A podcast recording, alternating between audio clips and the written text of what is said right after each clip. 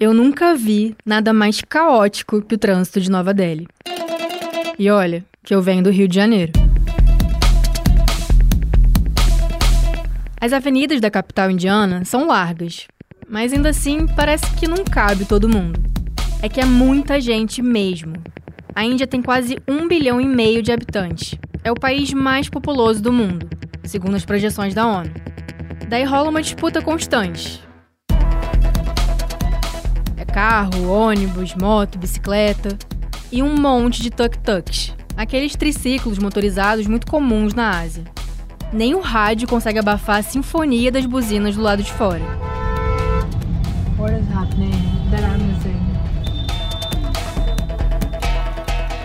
Essa aí é a Anisha Datta, uma jornalista indiana que costuma dar uns furos de reportagem que incomodam o governo. A gente se conheceu no mestrado e ela me ajudou a produzir as entrevistas para esse episódio.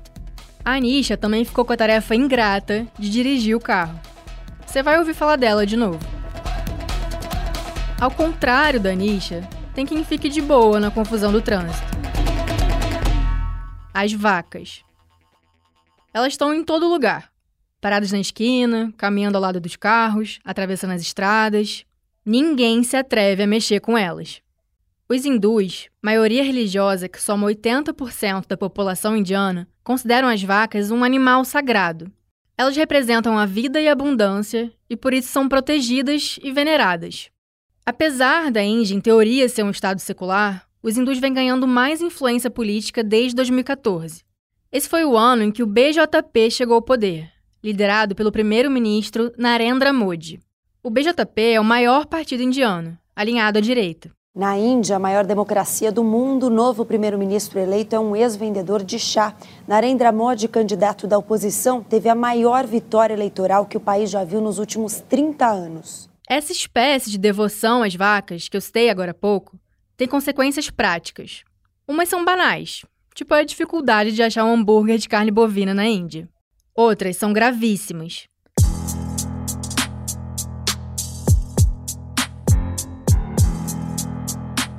Extremistas hindus torturam, lincham e matam pessoas suspeitas de abater as vacas.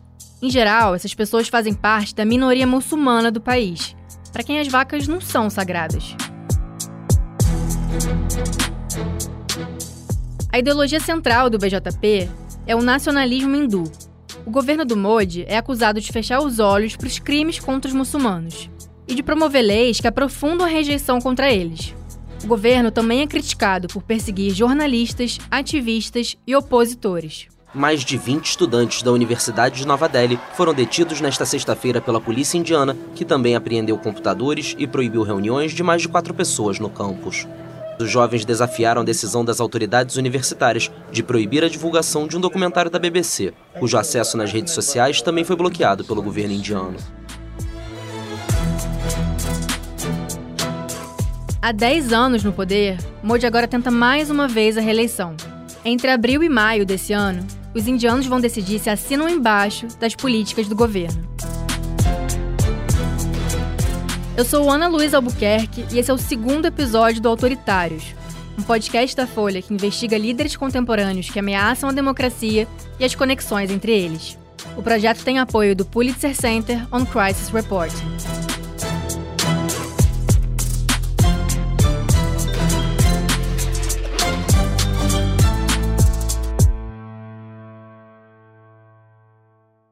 Era noite do dia 28 de setembro de 2015. Já Mohammad Saif estava em casa, na cidade de Dadri, a uns 40 quilômetros da capital Nova Delhi. Ele estava com febre, deitado na cama, até que recebeu uma ligação. Uma pessoa da vila me ligou, dizendo que meu irmão tinha se envolvido em uma briga. Então eu liguei para a casa dele, mas ninguém atendeu. Aí outro vizinho me ligou e disse que não tinha sido uma briga. Ele falou que meu irmão tinha sido atacado. Daí ele disse: o Aklak morreu.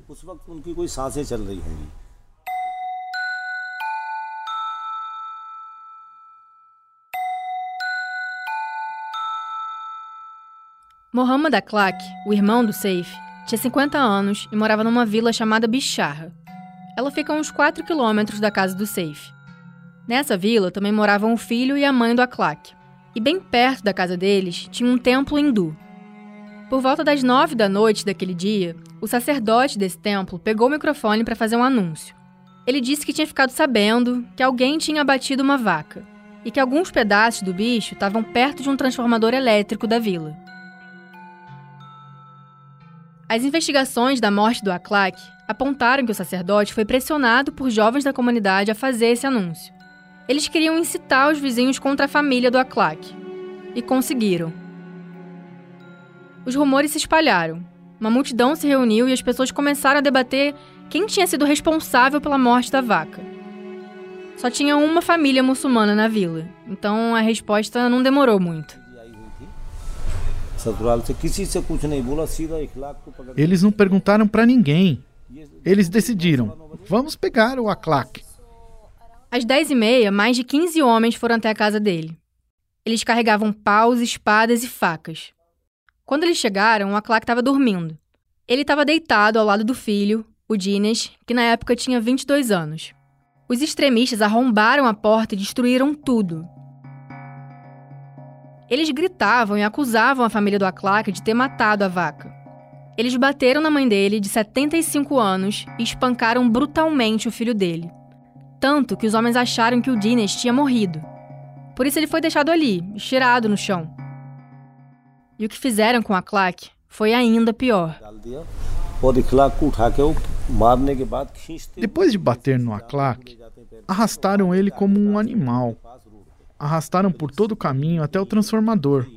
E depois espancaram ele com tijolos. Qualquer vara ou tijolo que eles tinham, eles usaram para bater nele. Esse é o som de um vídeo que o Safe me mostrou. O Aklak aparece desacordado, deitado de lado em um chão de terra batida. A cabeça dele está ensanguentada. Perto da perna tem um tijolo cinza com marcas de sangue. Em volta do Aklak, um grupo de homens fala em voz alta. Um deles diz, em hindi, faz um vídeo desse babaca.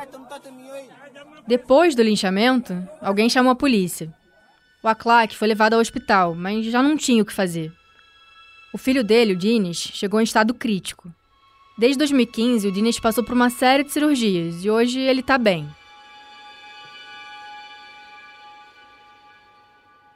Além do Aclac, ao menos 43 pessoas foram assassinadas entre 2015 e 2018 por supostamente terem matado uma vaca, de acordo com a organização Human Rights Watch. 36 delas eram muçulmanas. Outras 280 pessoas ficaram feridas em ataques com essa mesma motivação, Oito anos depois da morte do Aclac, o processo judicial ainda está em curso e ninguém foi condenado. 18 acusados do crime chegaram a ser presos, mas dois anos depois do assassinato, todos já tinham pagado fiança e estavam em liberdade. A imprensa indiana noticiou que um deles é filho de um homem que trabalhava para o partido do Narendra Modi, o BJP. Inclusive, ele e outros acusados do caso foram vistos sentados na primeira fileira de um comício do BJP, em 2019. O partido do Modi foi criticado pela reação, ou pela falta dela, diante do assassinato. Um parlamentar chegou a dizer que o caso foi um pequeno incidente. O próprio Modi demorou duas semanas para se manifestar. Ele disse apenas que os hindus e os muçulmanos deveriam lutar contra a pobreza e não uns contra os outros. Depois, ele falou que o linchamento foi triste e indesejável. Mas não condenou os autores.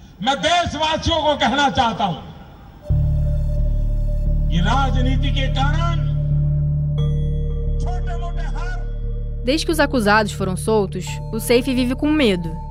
Ele diz que os homens saíram da prisão ainda mais violentos. Logo depois do assassinato, os parentes do Aclac tiveram que deixar a vila. Quatro gerações da família tinham vivido lá, mas não tinha mais como continuar. Eu nunca imaginei que algo assim pudesse acontecer. A confiança que a gente tinha por anos se destruiu de uma hora para outra. A gente era tão conectado que deixava nossos filhos na casa dos vizinhos.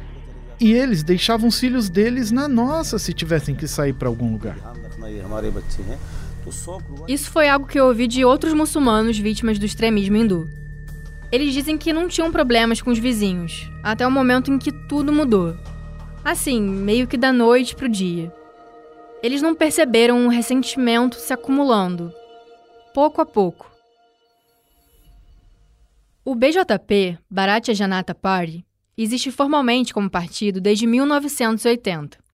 A ideologia fundamental dele é hindutva, a crença na supremacia hindu.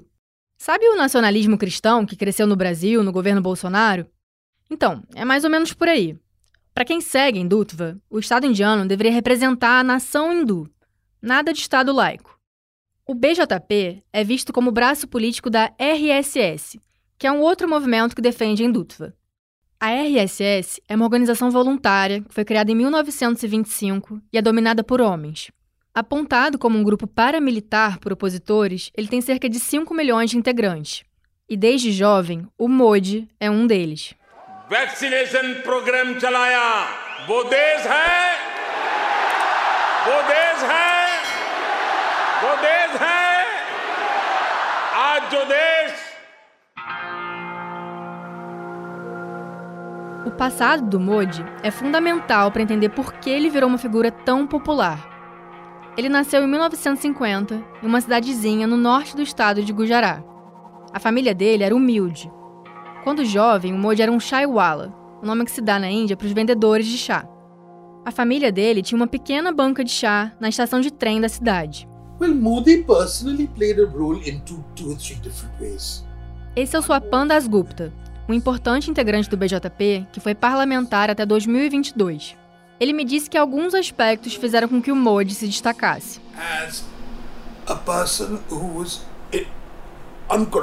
O Modi era visto como uma pessoa incorruptível. Não tinha nenhuma acusação contra ele. A integridade pessoal dele era inquestionável, número um. Número dois, ele tinha essa coisa de ser uma pessoa sem família. Tinha essa ideia de altruísmo. Terceiro, em um país onde as castas importam, o fato de ele ser de uma casta relativamente baixa também teve um papel.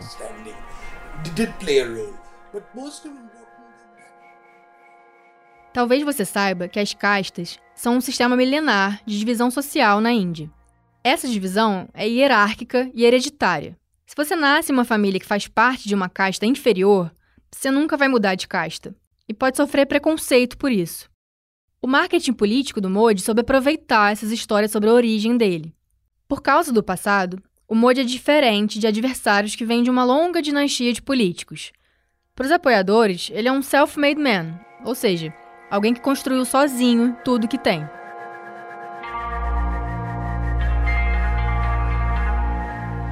O Swapan diz que o Modi não tem família. Na verdade, ele até tem, quando Moji era jovem, os pais dele o obrigaram a se casar com uma menina da região. Era um casamento arranjado. Só que ele não estava afim e acabou abandonando a mulher. O Moji diz que nunca consumou o casamento. Inclusive, ele manteve a união em segredo até a eleição de 2014. Mas o resumo da história é que ele não tem contato com a esposa, uma professora aposentada que vive em Gujará. O Modi também não tem filhos.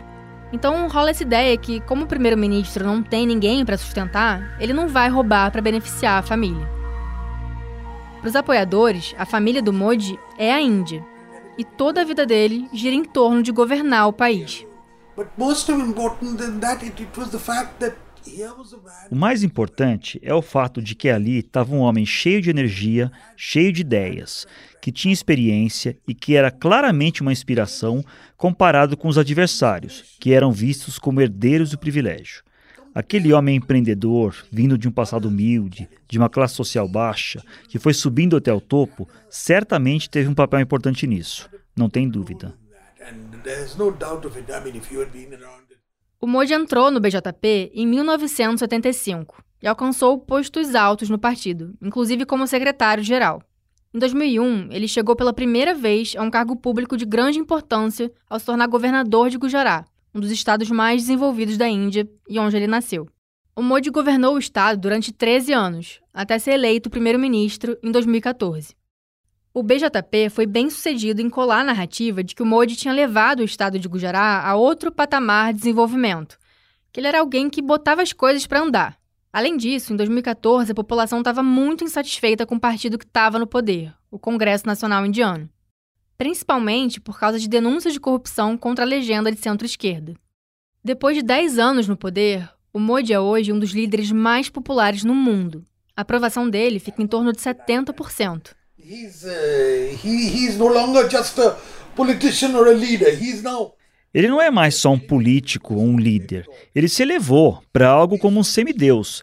Mas isso é baseado nas conquistas dele. Goste você ou não, é a realidade.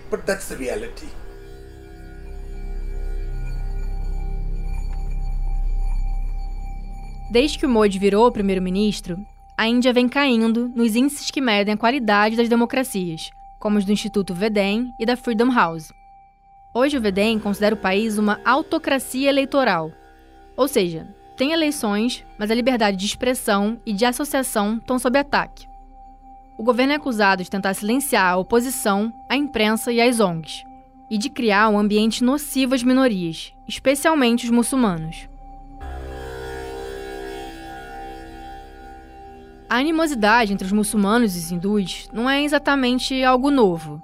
Ela foi inclusive estimulada pela coroa britânica no período colonial, que terminou em 1947, na linha do dividir para conquistar.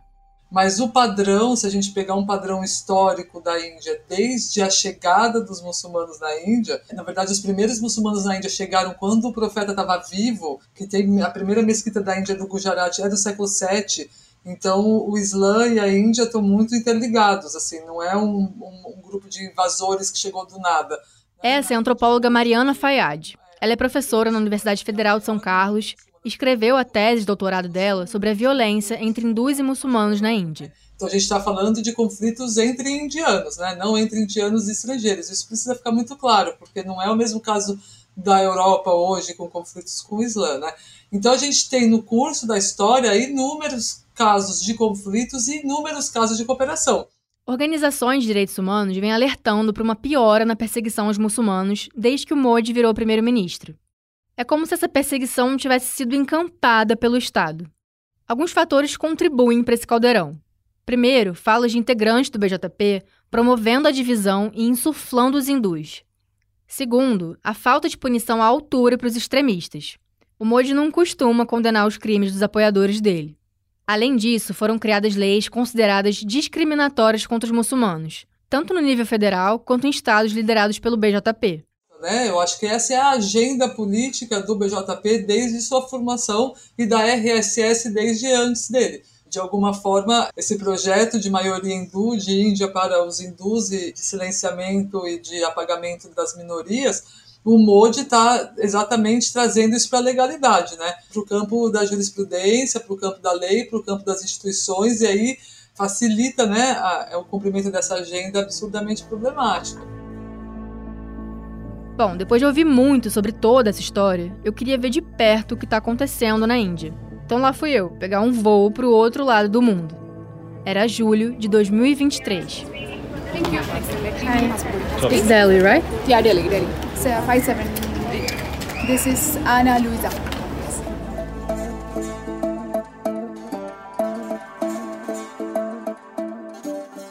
Eu estava no carro com a Anisha, a jornalista indiana que me acompanhou na viagem, quando ela fez uma analogia que me ajudou a entender o cenário do país. O Brasil e a Índia podem ser muito diferentes, mas tem um fio que conecta os líderes autoritários do século XXI. Ela virou e disse assim: Sabe aquelas piadas preconceituosas que seu tio fazia na mesa do jantar e deixava todo mundo constrangido? Então, com o monte as pessoas falam as mesmas coisas, só que agora em público, sem constrangimento. Para além desse clima, os números mostram o um aumento da violência contra as minorias. Uma organização indiana chamada Fact Checker registrou 254 crimes direcionados a minorias religiosas entre 2009 e 2018. 91 pessoas morreram e quase 600 ficaram feridas. Cerca de 90% desses ataques aconteceram depois de 2014, quando Modi chegou ao poder. Os muçulmanos foram a maioria das vítimas. O governo Modi e o BJP dizem que não contribuíram de forma alguma para a perseguição religiosa. The political weight of the Muslim community has come down, definitely. I would agree with that. Esse é o Swapan Das Gupta, o político do BJP. Ele diz que os muçulmanos perderam influência política, mas que eles não são perseguidos. Dizer que os muçulmanos, como indivíduos, como cidadãos, são discriminados, eu discordo disso. Segundo Swapam, o Modi devolveu o orgulho aos hindus, e essa confiança pode resultar em um pouco de agressividade. Com certeza, as pessoas podem ser mais assertivas em dizer: sim, eu sou um hindu. A Índia é um país de maioria hindu. A cultura da Índia é principalmente, não exclusivamente, hindu. E que seja, nós não estamos mais na defensiva. Ele nutriu e desenvolveu aquele orgulho hindu que estava latente e esperando por uma voz por muito, muito tempo. Claro que tem um lado negativo. Tem casos em que as minorias se sentem um pouco ameaçadas, especialmente os muçulmanos. Uh, minorities feel a little, little threatened, particularly Muslims feel a little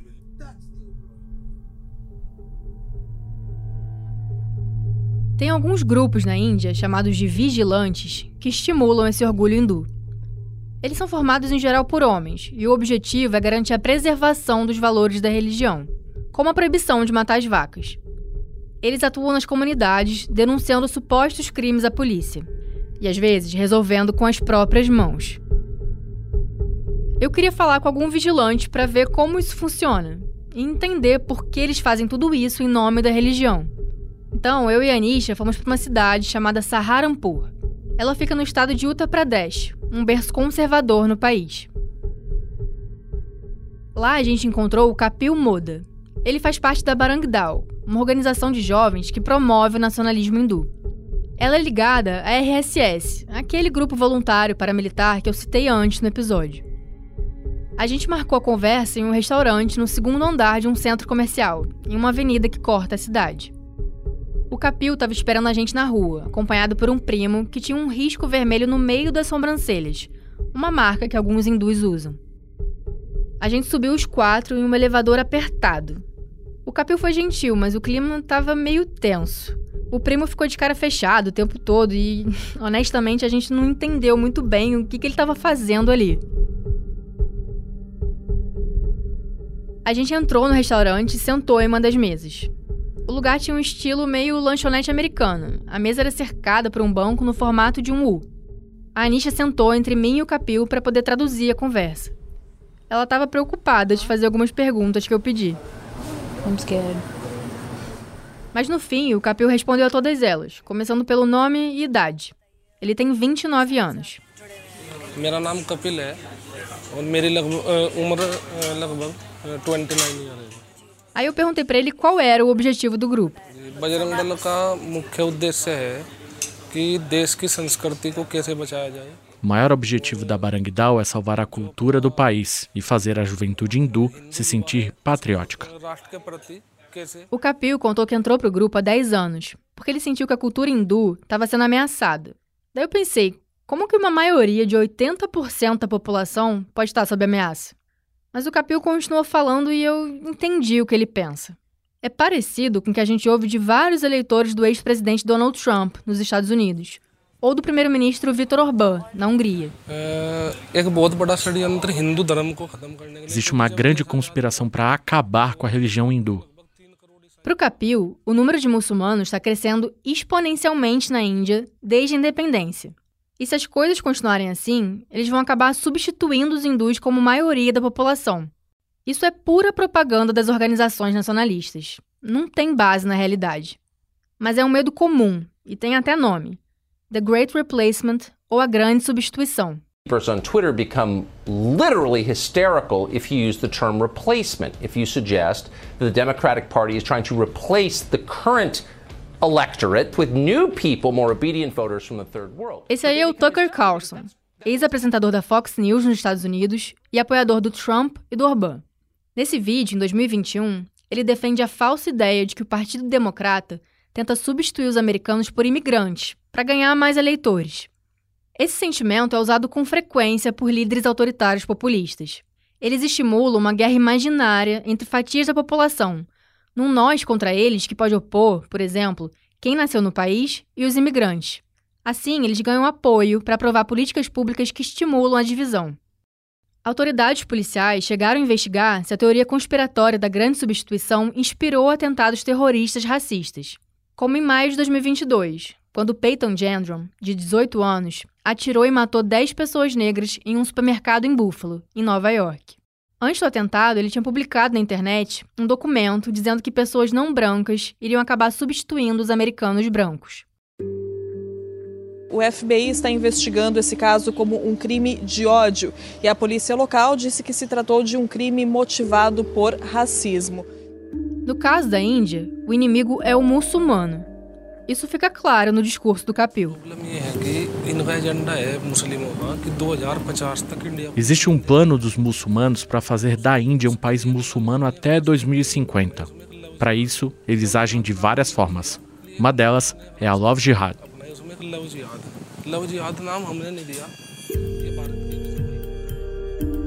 Essa história de Love Jihad é o seguinte: alguns hindus desaprovam o relacionamento entre uma mulher hindu e um homem muçulmano.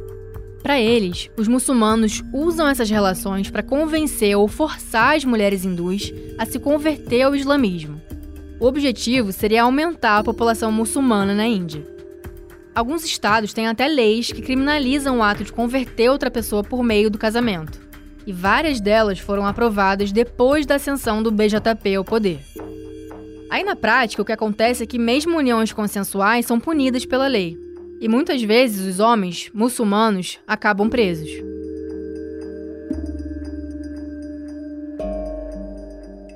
Quando os vigilantes ficam sabendo de um casamento interreligioso, alguns grupos assediam o casal e pressionam a família da noiva a prestar queixa.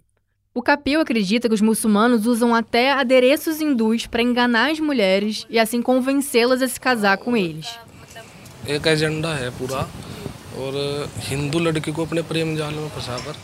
Aí eles fazem amizade com a menina. Então, eles planejam casar com ela e ter 10 filhos. É assim que eles planejam aumentar sua população. O grupo do Capil tem informantes em toda a região de Saharanpur. Além de vigiar essas supostas conversões forçadas e o abate das vacas, a organização promove treinamentos de defesa pessoal. Nesses treinamentos, até as crianças aprendem a lutar com espadas. Esse é um vídeo que o Capil me mandou mostrando esse treinamento. Dois homens aparecem lutando com duas espadas e dois escudos de ferro. Ao redor, uns 15 homens observam, a maioria sentados. O Capil justifica a importância dessas aulas desse jeito.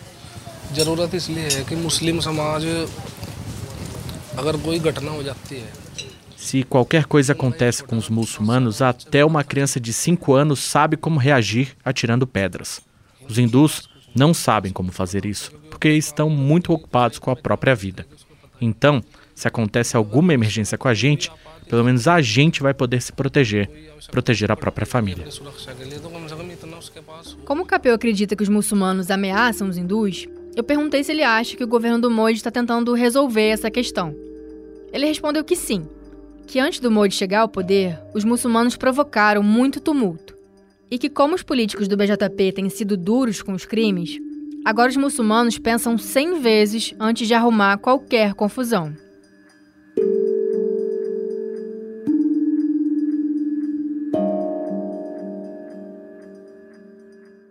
2019 foi um ano marcante para o governo Modi. O BJP conseguiu ampla maioria nas urnas, garantindo a continuidade no poder e mais facilidade para aprovar pautas de interesse do partido. A partir daí, o governo lançou mão de uma série de medidas polêmicas que dispararam protestos pelo país. A primeira delas, em agosto, revogou a autonomia da Caxemira, uma região de maioria muçulmana no norte do país, a Índia e o Paquistão disputam território desde a independência da coroa britânica.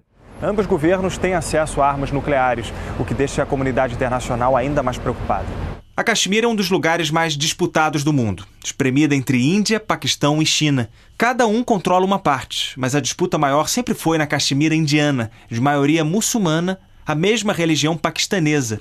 E a Índia é um país de maioria hindu. Até então, a Caxemira tinha um status especial, com liberdade para aprovar as próprias leis.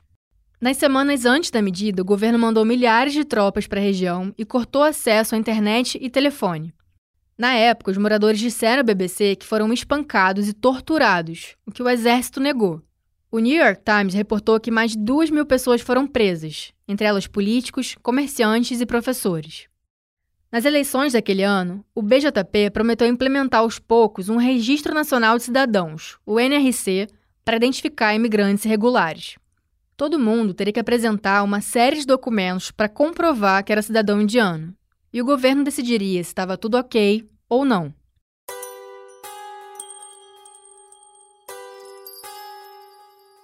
Essa ideia ainda não foi para frente, mas na esteira dela, o parlamento aprovou em dezembro de 2019 a Lei de Alteração da Cidadania, a CAA. Com ela, pela primeira vez, o governo usava a religião como critério para obtenção de cidadania. Milhares de pessoas se reuniram em diferentes cidades na Índia. Os protestos criticam uma lei que facilita a concessão de cidadania a refugiados do Afeganistão, Bangladesh e Paquistão, com a condição de que não sejam muçulmanos.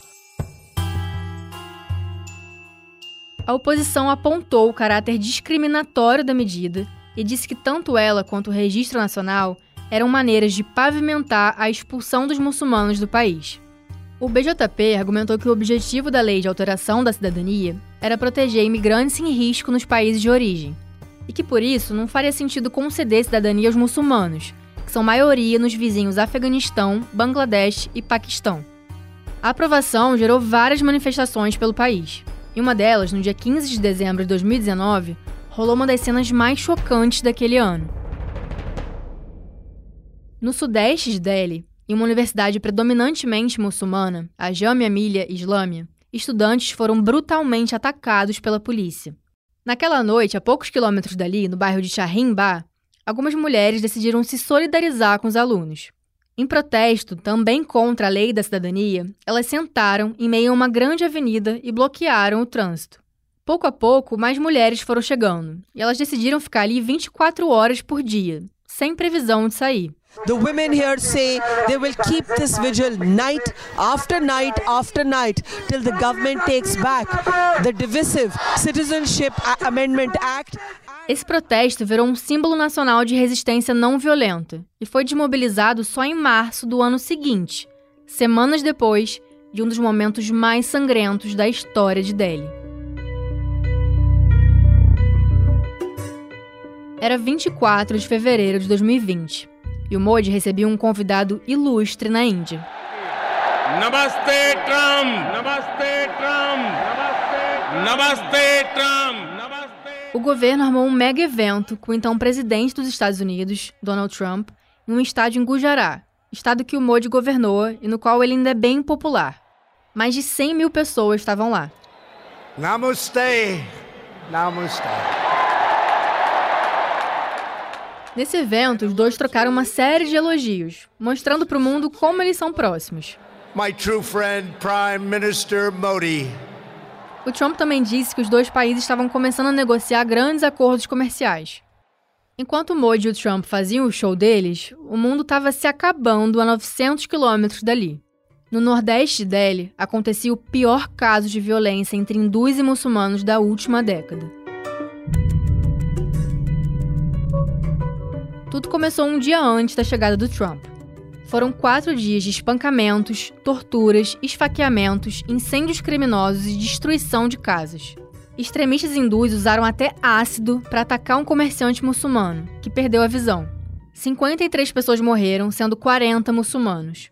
Um repórter questionou Trump sobre isso numa entrevista coletiva.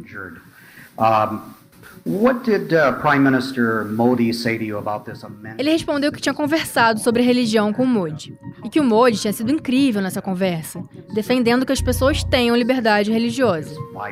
So we did talk about religious freedom and I will say that the prime minister was incredible on what he told me. He wants Organismos internacionais, imprensa e oposição apontaram que falas de integrantes do BJP foram um estopim para esse rompante de violência. Era época de eleição para a Assembleia Legislativa de Delhi. Por meses, políticos do partido se aproveitaram dos protestos contra a lei da cidadania para insuflar os eleitores. Os manifestantes eram tratados como traidores ou antinacionais, como se fala por lá. No dia 23 de fevereiro, um dia antes da chegada do Trump, manifestantes ocuparam outras duas avenidas da capital.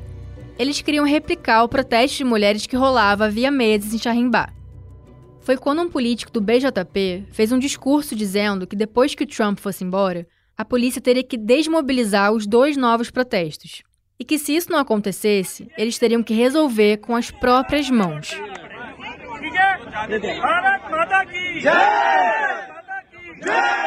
Na mesma noite, apoiadores do BJP entraram em confronto com os manifestantes. A violência escalou e se espalhou pela cidade. Um cenário de guerra. Essa é a sensação de quem caminha pelos bairros da região nordeste de Nova Delhi, capital da Índia. A cidade ainda se recupera dos confrontos da semana passada, que deixaram 49 mortos e quase 300 feridos. A situação ficou muito tensa nos guetos do nordeste de Delhi. Um deles se chama Shivihar. Eu pedi para Anisha me levar lá.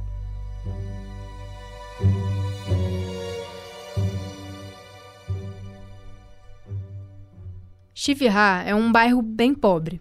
As ruas são estreitas, de terra batida. Os postes têm um monte de fios elétricos aparentes. As casas são simples, de tijolo ou alvenaria, grudadinhas umas nas outras. Quando a gente andou por lá, tinha muito lixo espalhado e algumas valas, uns buracos com água suja acumulada. E tinha muita, muita mosca. Elas subiam do chão a cada passo que a gente dava. A gente estava indo encontrar a Sabina Malik, uma muçulmana que topou contar o que ela viu em fevereiro de 2020. Só que as ruas eram todas muito parecidas. Então a gente andou uns 10 minutos até conseguir achar a casa dela. A sensação era de estar num labirinto. Eu fiquei pensando a angústia que deve ter sido para quem tentou escapar dali no meio da violência, ainda mais à noite. Também me chamou a atenção que algumas casas tinham umas bandeirinhas laranjas penduradas. Àquela altura, eu já tinha entendido que o laranja é a cor dos hindus. A Anisha disse que eles penduram essas bandeirinhas para deixar claro que hindus vivem ali. Assim, eles se protegem da violência contra os muçulmanos. Eu estava um pouco tensa enquanto procurava casa, porque as pessoas ficavam olhando para a gente e cochichando. A Anisha me lembrou que nesse tipo de comunidade, as notícias se espalham rápido. Em cinco minutos, todo mundo ia saber que a gente estava ali. Mas deu tudo certo e a gente finalmente achou a casa da Sabina.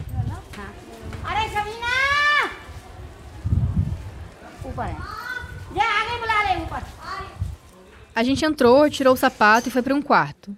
Numa parede rosa tinha um cartaz sobre um grupo político jovem muçulmano, com fotos e nomes de várias pessoas. Uma delas era a própria Sabina. No quarto também estavam outras três mulheres, um homem e duas crianças, todos muçulmanos. Eles ficaram sabendo que a gente viria e decidiram ir para lá também, contar as histórias deles.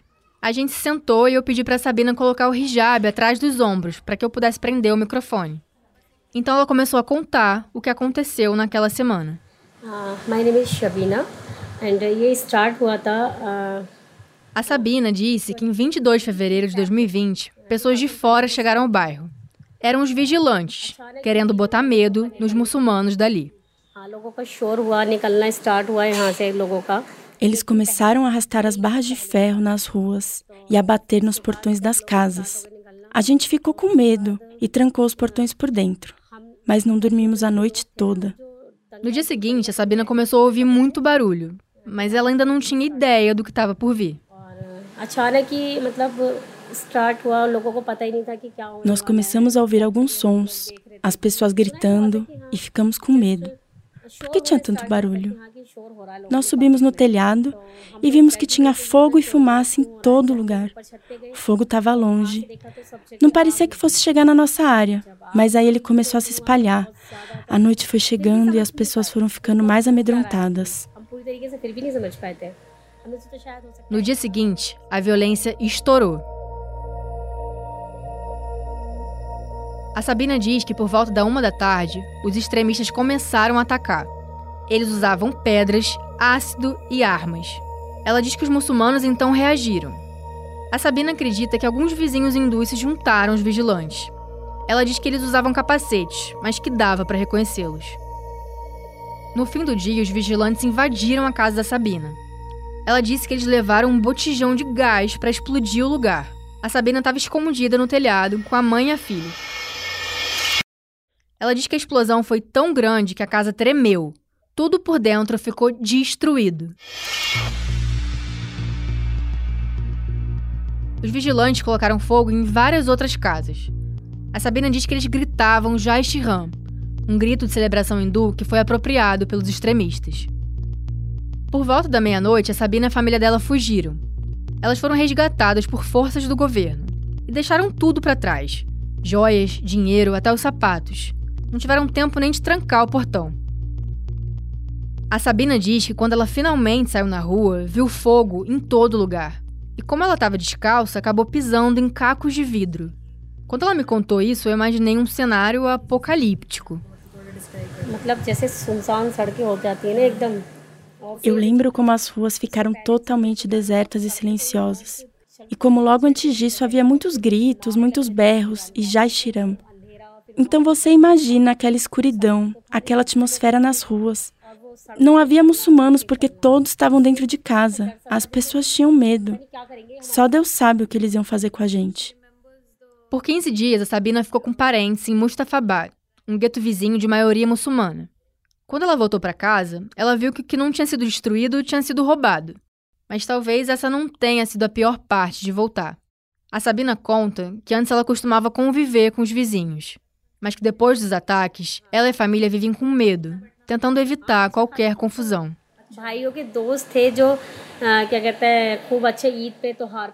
A gente costumava passar tempo juntos. Era bem bom, na verdade. Nossos irmãos tinham amigos que costumavam ir à nossa casa, nas festas muçulmanas. Hoje, a gente diz oi um pro outro, mas não é como antes. Não tem o respeito de antes. A gente nunca sabe o que eles podem acabar fazendo.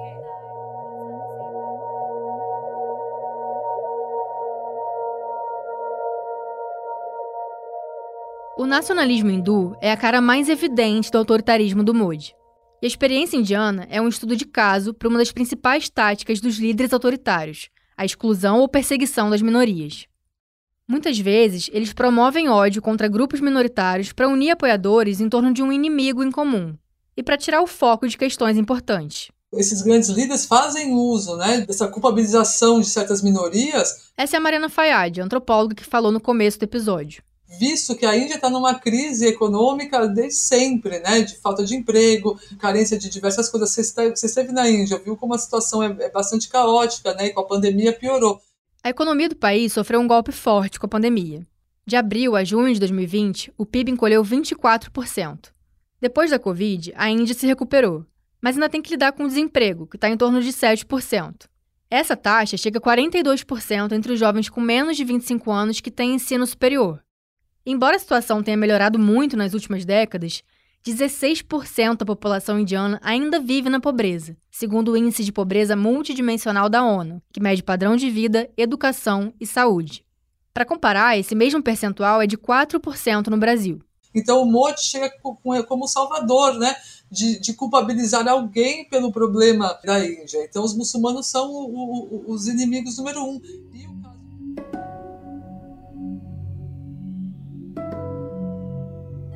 O Modi seguiu outras táticas da cartilha autoritária, além do nacionalismo religioso.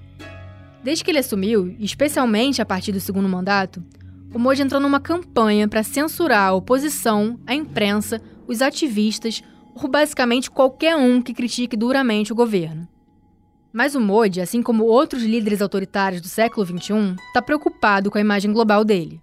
Por isso ele aposta num verniz democrático e tem usado uma ferramenta importante para deter os críticos: o sistema legal.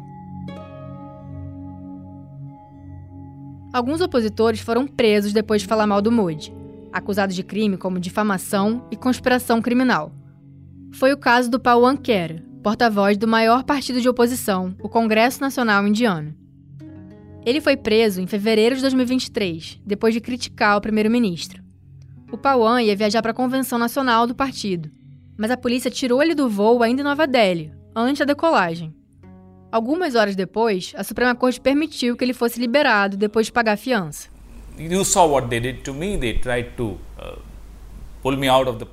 Eles tentaram me tirar do avião com uma justificativa muito frágil. Mas não tenho medo. Se tivesse medo, a gente não estaria lutando. Temos cuidado, mas temos que dominar o nosso medo. Em março de 2023, outro opositor, Raul Gandhi, foi condenado a dois anos de prisão por difamação contra o Modi. Ele não tem nada a ver com Mahatma Gandhi, o famoso líder da independência indiana, mas é uma figura importante na política do país. Em um evento de campanha alguns anos antes, o Gandhi tinha perguntado por que, que todos os ladrões têm o sobrenome Modi.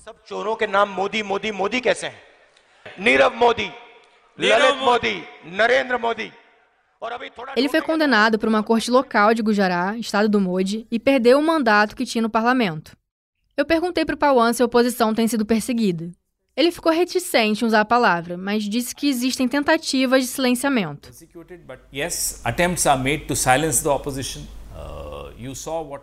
Você viu o que eles fizeram com Raul Gandhi. Ele deixou de ser membro do parlamento, ele foi retirado da residência oficial. A lei foi aplicada de uma forma excepcionalmente rigorosa no caso dele. Nunca antes na história da Índia se viu esse tipo de punição contra alguém. É difícil fazer oposição nesse país agora. Em agosto do ano passado, a Suprema Corte da Índia suspendeu a condenação e devolveu o mandato do Raul. No governo Modi também dispararam as acusações de sedição.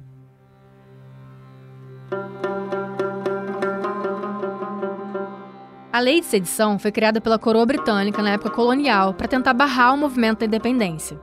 Ela prevê punição para quem tenta estimular desprezo ou ódio pelo governo. Uma outra lei contra atividades terroristas também tem sido usada para perseguir opositores. Ela é de 1967 e uma emenda editada em 2019 deu poder ao governo para definir quem é terrorista. É super difícil ter o direito à fiança se você é acusado de terrorismo, então as pessoas passam anos presas até serem julgadas. O governo Modi tem usado outra tática comum dos autoritários. O primeiro-ministro húngaro, Viktor Orbán, é fã dessa aqui. Quando o governo quer pressionar ou suspender a atividade de uma ONG, um site ou um jornal, ele alega que esse grupo recebeu financiamento estrangeiro irregular ou que tem um problema com o pagamento dos impostos. Foi assim que o governo reagiu a um documentário da BBC que expôs críticas ao Modi.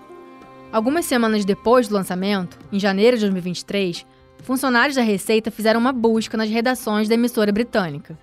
Autoridades fiscais indianas fizeram operações de busca e apreensão nos escritórios da BBC em Nova Delhi e Mumbai nesta terça-feira, algumas semanas depois da exibição de um documentário crítico ao papel do premier Narendra Modi nos distúrbios religiosos de 2002.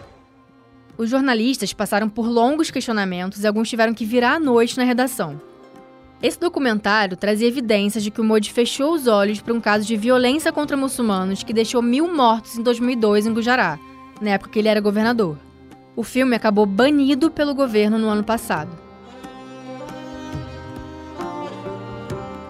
O MOD e o BJP negam ter qualquer aspiração autoritária e costumam desqualificar os resultados dos índices que medem a qualidade das democracias, como o VEDEM e a Freedom House. Those, those index, the, the various indexes which are which put the freedom of speech in India uh, on par with Afghanistan. Esse é o Swapan Dasgupta, o político do BJP que você ouviu antes. Ele está debochando desses índices, dizendo que eles colocam no mesmo patamar a liberdade de expressão na Índia e no Afeganistão, o que não é verdade. Eu não preciso falar sobre isso, porque você consegue ver. A gente tem uma imprensa vibrante, eles veem tudo. O Swapan diz que a oposição ainda é competitiva na Índia e repete que ninguém pode dizer que as eleições não são livres e justas no país. Mas eleição não é sinônimo de democracia. É subjetivo falar em eleições livres e justas quando o governo está frequentemente pressionando a imprensa e as organizações civis e quando opositores são presos por fazer críticas. Com tudo isso rolando, eu estava bem preocupada antes de ir para lá. Quando eu entrei com o pedido do visto, um cônsul da Índia em São Paulo me mandou um e-mail com uma demanda inesperada. Ele queria que eu enviasse qualquer matéria que eu tivesse escrito sobre a Índia. Eu não tinha nenhuma. A Anisha tinha me avisado que na minha volta, os funcionários da migração podiam pedir para checar o que eu tinha gravado. Isso não aconteceu, mas eu fui questionada sobre a visita, o que eu tinha reportado, se eu tinha ficado só em Delhi. As acusações de autoritarismo não atrapalharam a popularidade do Modi. Um dia a gente estava no carro e a Anisha me contou sobre uma piada que circula por lá. So there's a joke that say, it says that if Modi announces tomorrow that Ela disse assim: se amanhã o Modi anunciar que só pessoas com uma perna podem viver na Índia, os apoiadores dele vão cortar fora a perna direita. Which is very true. It's not even a joke. Isso me lembrou de uma fala do Trump de 2016, em um evento de campanha. They say, I have the most loyal people. Did you ever see that? Ele disse que se atirasse em alguém no meio da Quinta Avenida em Nova York, ele não perderia nenhum voto. Where I could stand in the middle of Fifth Avenue and shoot somebody and I wouldn't lose any voters, okay? It's like incredible. Eu perguntei para o Swapan Gupta, o político do BJP, como o Modi consegue manter a popularidade tão alta há quase 10 anos. Primeiro, a liderança dele não é desafiada dentro do BJP. Não tem ninguém desafiando ele. Segundo, ele é visto como um homem altruísta, que tem essa característica de trabalhar de manhã até de noite, de um jeito meio fanático. Ele é conhecido por ter construído uma marca global.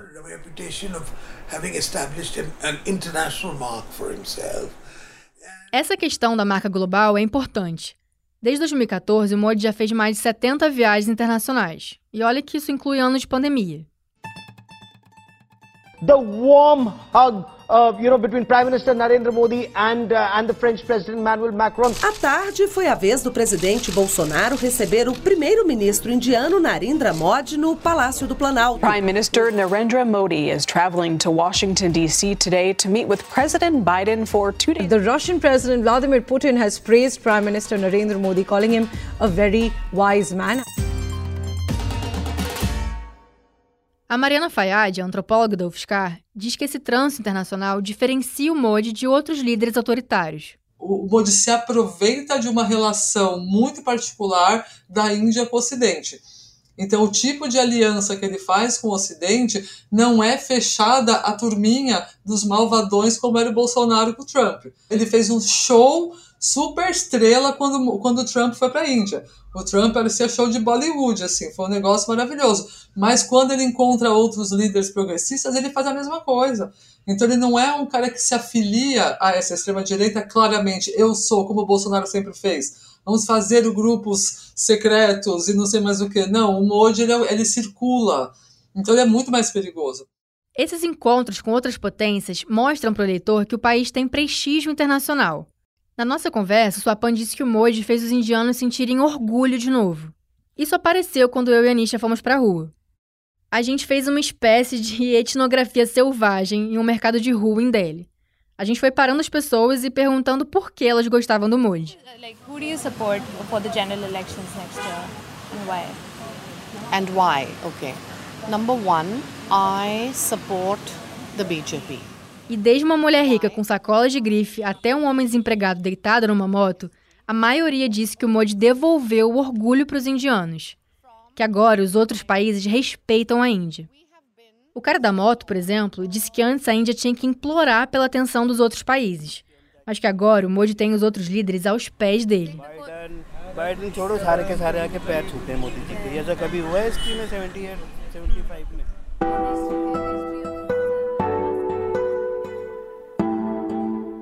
Essa afirmação é exagerada, mas o que importa para o Modi é que as pessoas acreditem nisso e que ele consiga mexer com sentimentos tão profundos quanto o orgulho de uma população inteira. A antropóloga Mariana Fayad acredita que o Modi está na vanguarda de outros líderes de direita, que antes do Trump e do Bolsonaro, ele já trabalhava com uma ideia nostálgica de recuperar o passado perdido. Né? E o Modi tá, lança métodos. Né? O Make America Great Again já estava acontecendo na Índia muito tempo antes. De vamos fazer a Índia voltar a ser o que ela era. E o que, que é a Índia voltar a ser o que ela era? Num tempo em que os, os muçulmanos não existiam e que a civilização hindu era. Nem existe esse tempo histórico. Né? É, é, são delírios, assim, que ele faz. Então é importante pôr o Modi nessa chave. É um líder de extrema direita sectário que não se define como tal. Com a aprovação do Modi na casa dos 70%, a expectativa é que a oposição tenha dificuldade nas eleições desse ano. Quando eu fui para a Índia, 26 partidos tinham acabado de decidir que colocariam as diferenças de lado e se uniriam em uma grande coalizão contra o BJP. O grupo foi chamado de Indian National Developmental Inclusive Alliance. Abreviado, as iniciais formam a palavra Índia. O Pawan Kera, líder da oposição que você já ouviu nesse episódio, disse que a estratégia eleitoral vai ser retomar a narrativa e focar em temas práticos, como o emprego e a saúde. Eles tentam desviar a atenção do país para uma narrativa de divisão, de polarização. Isso não vai funcionar, porque o Modi já tentou esse truque antes. As pessoas já perceberam esses truques. A narrativa deveria estar nos problemas do desemprego, da economia, da segurança das mulheres, da saúde. Acho que essa é a nossa estratégia, trazer de volta a narrativa para onde ela pertence. Essa é uma tática comum da oposição diante de um líder autoritário. Unir partidos da esquerda à direita. Impedir que o populista domine o debate com temas que só favorecem a ele. Às vezes funciona, Deu certo aqui com Lula em 2022. Mas tem vezes que a democracia já está muito envenenada.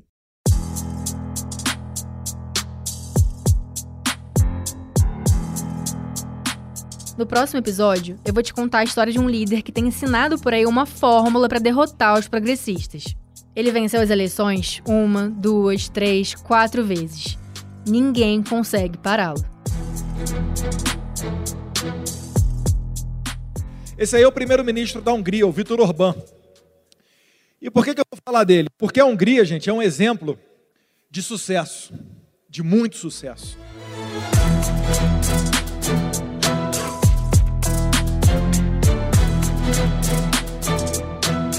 Eu sou Ana Luísa Albuquerque, responsável pela apresentação, roteiro, produção e reportagem do Autoritários. A Anitta Datá colaborou na produção e reportagem desse episódio.